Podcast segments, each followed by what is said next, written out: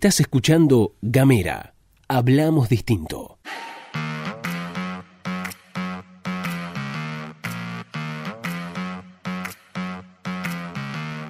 Hola, hola, hola, hola, hola, hola, ¿qué tal? Buenos días, buenas tardes, buenas noches. Estás escuchando La Pastilla de Gamera, este micro informativo que distribuimos de lunes a viernes. Mi nombre es Luz Escarpati y como es habitual me acompaña Gastón Lodos. Hola Luz, hola a todos, todas, todos quienes están escuchando. Bienvenidos, bienvenidas, bienvenides a La Pastilla de Gamera. Les vamos a contar las noticias en más o menos 10 minutos. Pueden suscribirse a Gamera de, una, de forma totalmente gratuita mandando un mensaje de WhatsApp al más 549-2901-502990. También nos pueden encontrar a través de las redes sociales en Twitter, en Facebook y en Instagram. Nos van a buscar como arroba gamera TDF. Estamos en www.gamera.com.ar y estamos en Spotify. Búsquennos como Gamera Podcast. Ahora sí empezamos con el recorrido por las noticias provinciales y nacionales.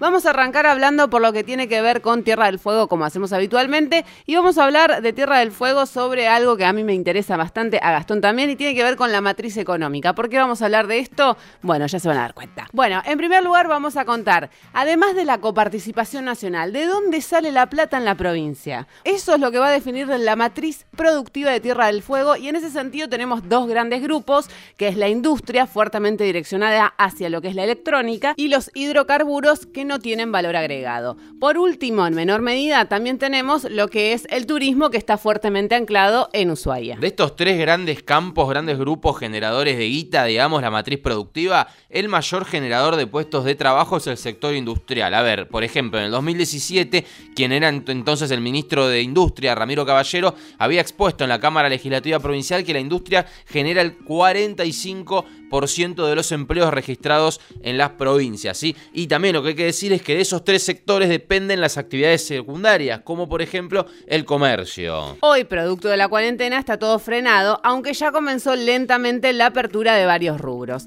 En lo que tiene que ver con lo que es la industria principalmente radicada en Río Grande, ya reactivaron lo que es la producción con la implementación, por supuesto, de diferentes protocolos sanitarios. El actual secretario de Industria, Juan Ignacio García, dio algunas precisiones sobre esto en declaraciones a FM del Pueblo. Hoy nos estamos dando dos semanas para ver en este esquema reducido cómo funciona la cosa y después depende de definiciones que, que, va a dar el área de salud. Podemos decir que comienza a olfatearse lentamente la salida progresiva y administrada de lo que es la cuarentena. De todas formas, todos y todas y todes reconocen que el impacto en el sistema económico es bastante alto. Esto lo mencionó, por ejemplo, el titular de Afarte, Federico Gelemeyer, en Radio Fueina. Desde nuestro lugar de representantes de sectores empresarios, de sectores que que tienen que evaluar permanentemente estructuras de costos, viabilidad de negocios, competitividad de, de, modelos.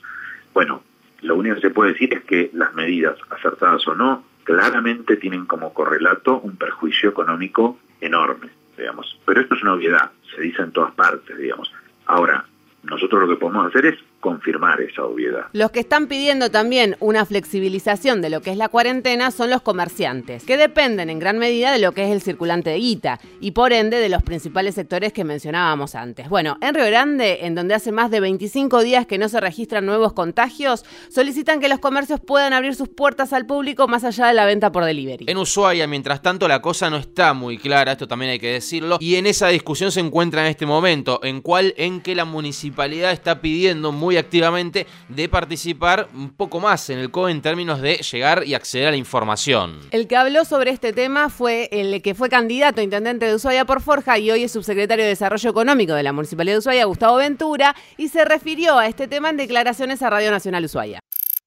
No se entiende bien cuál es el cuál es, eh, cuál es la línea de este pensamiento para habilitar paseos recreativos y para no habilitar una actividad eh, económica que se puede habilitar y que empieza a poner en marcha la economía local. En ese sentido, también desde el gobierno provincial quien respondió de alguna manera a esto fue la ministra de Gobierno, Justicia y Derechos Humanos, Adriana Chaperón. Están invitados a participar en el Comité Operativo de Emergencia las municipalidades de Ushuaia, de Río Grande y de Tolwyn, siempre teniendo en cuenta que es un comité de profesionales de la salud, pero los tres municipios tienen representantes que pueden enviar para que junto con ellos y como estamos haciendo, enviando los protocolos, puedan también sentirse parte y discutir entre todos, obviamente, la salida de esta cuarentena. Luego de los dichos en lo que vale como aclaración es que Digiglio en su momento había dicho que el COE está integrado por equipos técnicos y que hay un comité ampliado del que participan todos. Ahora, la pregunta es, ¿por qué se pelean tanto el gobierno y la municipalidad de Ushuaia? Y acá pensar que ante un estado de emergencia la discusión política se va a dejar de lado es absurdo y también es poco sano y poco democrático. Claro, lo que hay son dos visiones, si se quiere, del manejo de la crisis, ¿no? Y, y está bien, porque mientras se pueda, digo, porque también hay algo que hay que hacer una salvedad, y es que realmente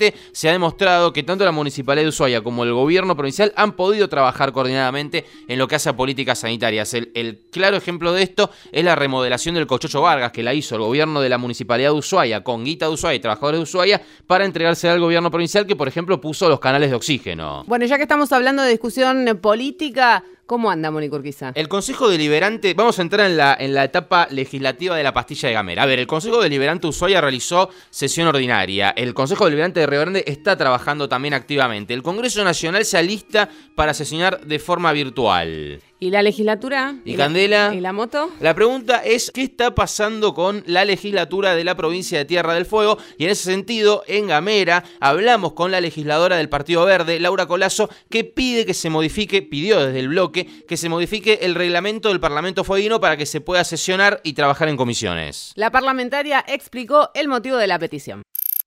Nuestro objetivo principal es que la legislatura pueda ejercer su rol de legislar y además ejercer el rol de control de los actos públicos por parte del Poder Ejecutivo que hoy está eh, gobernando en el marco del decreto de una emergencia. Y para eso eh, necesitamos tener el funcionamiento de la legislatura eh, para que nos permita poder hacer el monitoreo de todas estas decisiones que se están tomando en el marco de la pandemia y que afectan en muchos casos a los fondos públicos y para ello necesitamos poder ejercer el control político desde la, el funcionamiento institucional de la legislatura. Recuerden que arrancamos esta pastilla hablando de lo que es la matriz productiva de Tierra del Fuego. Dijimos industria, dijimos petróleo, hidrocarburos y dijimos turismo. Bueno, le llega el turno al petróleo y de alguna manera nos metemos en territorio también nacional, pero con fuerte impacto en la provincia. Ya les habíamos contado todo el quilombo con el petróleo, pero para los distraídos que se perdieron esa pastillita, recordamos brevemente. El parate económico fruto de la pandemia que estamos atravesando, eh, más una monobolla que se rompió en su momento, produjo que las refinerías dejaran de comprar crudo, ya que la generación de combustibles no tiene mucho sentido si las máquinas están detenidas. Entonces los tanques se llenan, pero las empresas hidrocarburíferas no tienen a quién vender. Mucha oferta, poca demanda y un mercado cruel hacen que los precios del barril de petróleo de referencia argentina se desplomen. Bueno, ¿Cómo se resuelve esto? Y esta es la noticia, se crea el barril criollo. Esto significa que en el mercado local el barril tendrá un precio de referencia de 45 dólares. La medida va a regir hasta el 31 de diciembre. Sobre esto nos habló en exclusiva Alejandro Aguirre, que es el secretario de hidrocarburos de la provincia. Se comunicó que a partir de la entrada en vigencia del, del decreto y hasta el 31 de diciembre, el precio tope de naftas y gasoil en todas sus calidades que sean comercializados por estas empresas eh, refinadoras, expendedoras, mayoristas y o minoristas, y que tengan como destino final el abastecimiento de combustible, se mantendrá igual con precios que estaban vigentes al 31 de marzo de 2020. Lo que explica Alejandro Aguirre es que este barril criollo es en realidad un precio de referencia tener toda la cadena de producción hasta los surtidores con el compromiso de que las empresas sostengan los niveles de producción y los puestos de trabajo. Vamos a las nacionales ahora sí de lleno. Para empezar, bueno, nada que no les hayamos contado en la semana, ¿sí? En el transcurso de estas horas, el presidente de la Nación, Alberto Fernández, va a anunciar una nueva extensión de la cuarentena. Sería hasta el 25 y 26 o 26 de mayo y dentro del plan de cinco fases presentado en la extensión anterior, entraríamos en la etapa de reapertura progresiva. Es decir, que la administración de la cuarentena en los lugares lugares en los que el tiempo de duplicación de casos sea mayor a 25 días, se irá abriendo hasta un 75% de la población. De todas formas, también hay que aclarar, recordemos que estamos en la fase en la que los gobiernos locales tienen mucho peso en las decisiones, por lo que habrá que ver qué es lo que pasa en la provincia de Tierra del Fuego. Cambiamos rápidamente de, de tema, porque se conoció que la viróloga Andrea Gamarnik desarrolló junto a científicos y científicas del CONICET el primer test serológico hecho en el país. Esto va a reemplazar a los test importados y será vital para el estudio epidemiológico de toda la población y se desarrolló en tan solo 45 días. Ahora la pregunta que nos hacemos todos es ¿qué es un test serológico? Es ese que mide la respuesta del organismo ante una infección a partir de la identificación de los anticuerpos que se generan. Ok, este test no es el famoso hisopado de diagnóstico, pero tiene otras funcionalidades que son muy importantes y los explica la propia Gamarnik en Radio con Voz. Una de las cosas importantes es que los anticuerpos que se desarrollan contra este coronavirus y con cualquier otro virus, eh, eh, circulan en sangre y una vez que el virus desaparece, permanecen en sangre. Con lo cual nosotros no solo podemos ver personas que están cursando la enfermedad, sino que personas que ya se curaron, ¿sí? personas que están infectadas o que estuvieron infectadas. Además, lo que podemos hacer con este kit o test es determinar la cantidad de anticuerpos que tiene una persona. Entonces, en ese sentido, podemos evaluar la cantidad de anticuerpos que hay en el plasma de personas que ya se curaron. Y eso es muy importante por este, estos proyectos que están impulsando del Ministerio de Salud para eh, utilizar sueros y plasmas, plasmas de, de personas que se curaron como terapia. De acuerdo a los dichos de la propia Gamarnik, tienen la expectativa de pasar de realizar 10.000 pruebas semanales a medio millón en tan solo un mes. Terminamos, nos vamos. Esto ha sido toda la información para la jornada de hoy. Bueno, esperamos también que tenga toda la comunidad gameriana un gran, gran fin de semana. ¿Estuviste escuchando todo esto en Gamera?